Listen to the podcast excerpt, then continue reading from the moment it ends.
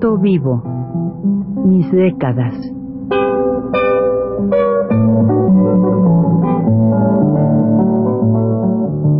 Juan de la Cabada, mediante esta serie de programas radiofónicos, narra los momentos más intensos de su existencia como escritor, trotamundos, militante de la condición humana, todo lo cual es ya patrimonio de nuestra mejor literatura.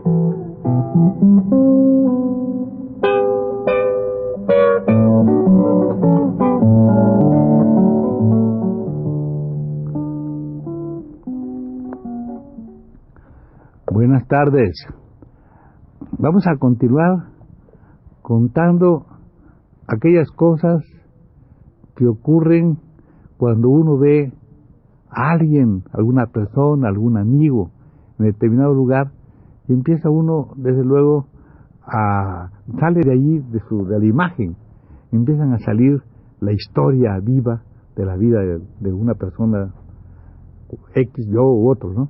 Entonces así, sucede cuando uno va al Menorca, un café que se llama el Menorca, que está allí enfrente de donde están los juzgados, en la calle de Niños Héroes. Cuando uno llega por ese café, hay siempre, a eso como a las 10 de la mañana o las 11, un sirio libanés de origen, mexicano, sirio libanés de origen, que se llama, de apellido que tiene, se llama Elías Sesma. Bueno, este hombre debe tener como unos 60 años o así, un poco así, 60 años. Él es de Yucatán. Y, y siempre que uno llega, como es, como, es natural, es cuate de mucho tiempo, enseguida se levanta o siéntate, mano, ven acá y que no sé cuánto, empieza la cosa, ¿no? Y claro, uno le empieza a contar cuentos y también sabe mucho uno de las cosas que de, de Sesma. Sesma, pues, conoce bastante los lugares de por allá, los lugares del chicle, conoce bastante las cosas del trabajo ese, conoce la zona indígena de Quintana Roo, conoce muy bien porque la, a los mm, paisanos de él, ¿verdad? como Antonio Badú y todos aquellos tipos que antiguamente traficaban el chicle y la este los, los la cosa de la el trabajo indígena para las compañías de explotadoras de chicle como la Mexican Exploitation Company por ejemplo compañía de explotación de mexicanos pues también hasta los indígenas se explotan porque ahí de esa manera les llevan pailas les sacan el chicle y aquellos y empiezan el comercio van este digamos vendedores no de de, pues, de cosas, tira bordada, cosas de esas que les gustan a las muchachas, a las indígenas y eso, y las cambian por barquetas de chicle, vamos el, el, trafique, ¿no? De, del, del, ellos dan las pailas, las compañías. Vamos, toda esta cosa, el trabajo, porque el chicle se explota, no se explota, no solamente a los chicleros mestizos y, y, criollos, ¿verdad? Que hay muchos veracruzanos y todo, sino también a los indígenas propios. Nada más que a ellos se les se dio de, otra manera, aunque el precio es igual, pagan lo mismo a unos que a otros. Y este hombre, como digo, pues sabe muchas cosas. Y platicando con él así de estas cuestiones, pues, pues resulta que este cuate, ¿verdad? Eh, su abuelo, su abuelo, fue seguramente el primer sirio-libanés, primer árabe sirio-libanés que llegó a esos lugares, ¿verdad? A Yucatán. Vamos a contar la historia de este señor Sesma, abuelo de Elías Sesma, que llegó a Yucatán. Se supone que este, claro, este señor, este era un barbón, tenía una barba muy larga, como árabe así, ¿no? Con tipo de profeta, su barba negra, y seguramente que, claro, ahí usaría su albornoz, ¿verdad? Usaba su chilaba, ¿verdad? Como todo árabe. Y sus pantuflas, ¿eh? sus de estas largas y puntiagudas, ¿verdad? Todo eso y este y, y como muy religioso se dedicaba a hacer artesanía, ¿verdad? Pero artesanía de tipo religioso, medallitas, este, cosas de madera, las trabajadas y todo eso, y con todo ese, con todo ese caudal de cosas que traía, se vino, se vino hacia América, vino a hacer, a hacer América como dicen, ¿no? vino y fue a dar a La Habana. Y en La Habana, allá por los años setenta y tantos del siglo pasado, es ya tiene más de un siglo, sesenta y tantos del siglo pasado, este es abuelo de este hombre que tenía como 60 años. Entonces él estaba seguramente parado allí a la puerta de la iglesia con su chilaba, ¿verdad? Su, su fecha en la cabeza, porque en aquel tiempo todavía esos árabes los llamaban turcos, porque todavía eran turcos, pertenecía a Turquía, por eso les llaman turcos a los árabes, y se enojan ahora, pero en realidad pertenecían a Turquía hasta que vino la Estado turca, bueno, lo que vino después, y vino la cosa de, los de Siria, la separación de los sirio-libaneses actuales, los, los, son ya no, no son turcos, ya no pertenecen a Turquía, pero antiguamente eran turcos, y por eso nosotros les decíamos turcos, no por otra cosa, y eh, los turcos, los turcos decían, bueno, y este llegaba con su fe, como digo, ahí puesto, ¿verdad? A la, a la iglesia vendiendo sus esos negocios. Ustedes imagínense cómo está parado este en la iglesia con su barba larga y le compraban, todos los que entraban le compraban porque eran muy bonitos sus sus este sus medallas y sus cosas de madera que traía y sus santos que hacía y se los iban comprando y así vendía y vendía y vendía. Estaba muy bien ahí. Pero claro está pues, el deseo de, ver otras partes oí hablar de México, ¿qué era lo más cerca que se podía hacer? Pues era Yucatán, claro. Entonces él se embarcó y se vino, pero él, ignoraba que había habido una guerra de castas y que parte de Yucatán, parte del Caribe, la, costa del lado para acá, esa costa eh, estaba llena, claro, eran los indios sublevados, que por mucho tiempo, 60 años, estuvieron levantados en armas desde el año cuarenta y tantos hasta 1902, y hasta que se pacifica por fin hasta 1906 aquel general terrible general Bravo que después también conversaremos de él, ¿verdad? Porque hay necesario, necesario dominar su Bravo decir qué clase de bicho era. Bueno, pues entonces ahí este estaba llegó se embarcó. Se embarca este cuate sin pensar en nada, ¿verdad?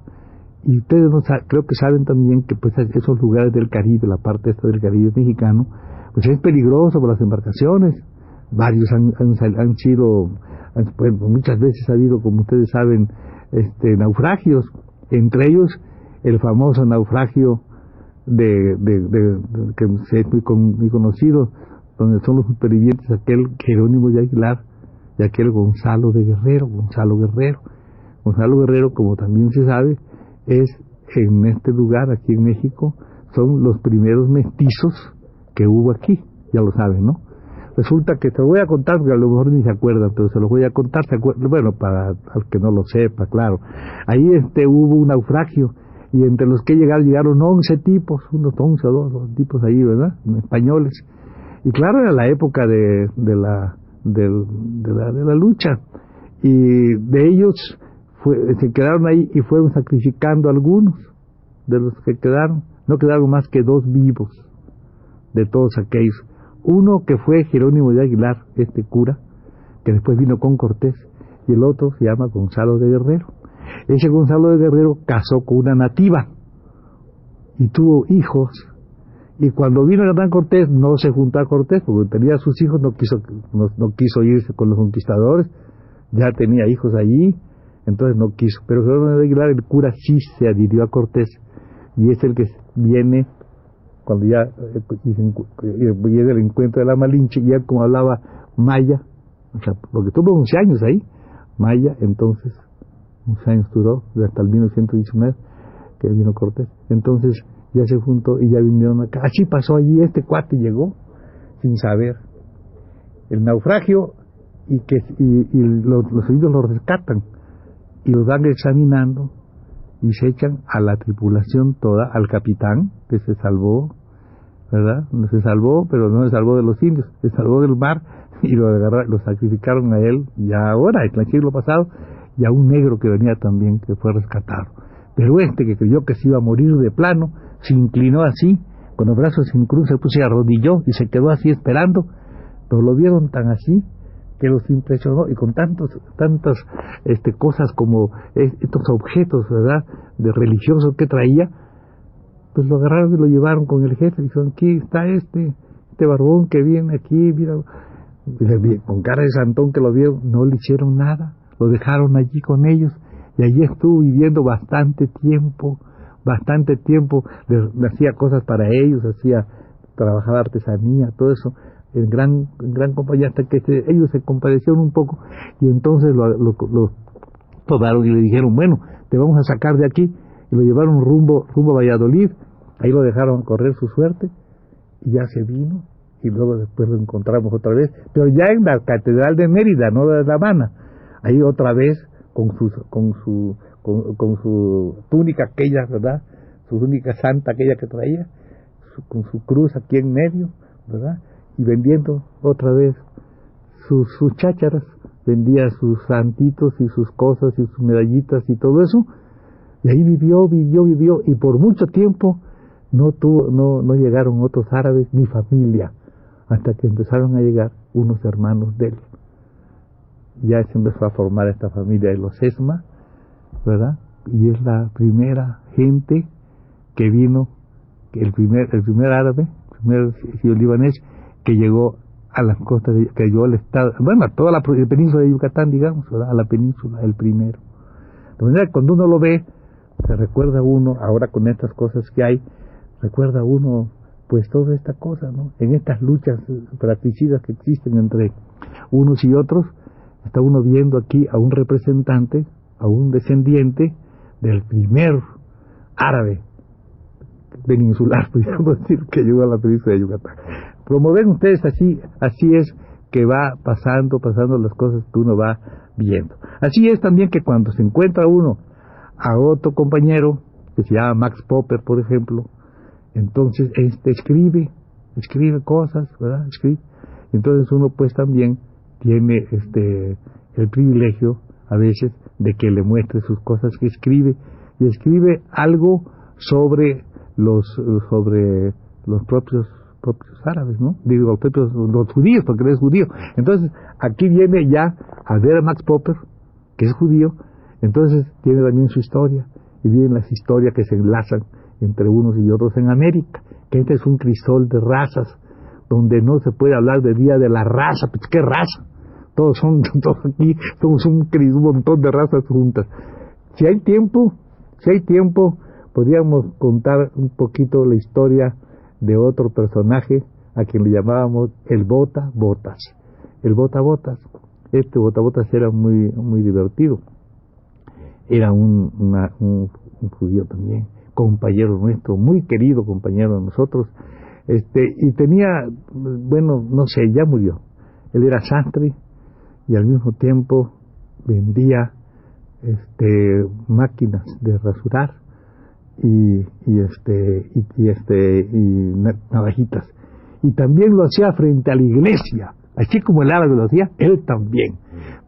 Tenía muchas tenía él muchas este un día contaré de él tenía muchas víboras que las sacaba así de, de unas este de, de, unas unos unos frascos que traía ah, sacaba la llora y todos se quedaban ahí porque él parecía que las tenía que las, las encantaba no y ahí en medio de esa cosa que les iba hablando y de esa cosa empezaba la venta de, de las maquinitas de rasurar y las cosas. Acababa una hora se ganaba su lana y después de eso compañeros inmediatamente después iba a luchar con nosotros no había palo de la policía que no le caía en la cabeza, que siempre le rompía la cabeza. Era un tipazo, le decíamos el bota botas, porque siempre había sido marinero y llevaba esas botas de marino, ¿no? Que parece que las va uno tirando, las va uno botando. Y era, va, va. Le decían el bota botas. Era muy divertido y yo creo que también merece que otro día hablemos de este bota botas. Pero antes de eso, en el próximo programa vamos a empezar unos cuentos de este Max Popper. Hasta la próxima.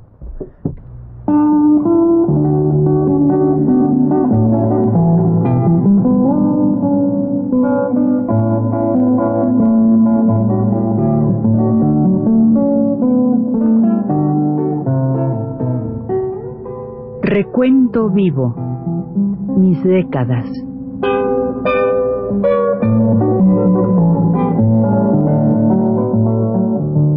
Juan de la Cabada, mediante esta serie de programas radiofónicos, narra los momentos más intensos de su existencia como escritor, trotamundos, militante de la condición humana, todo lo cual es ya patrimonio de nuestra mejor literatura.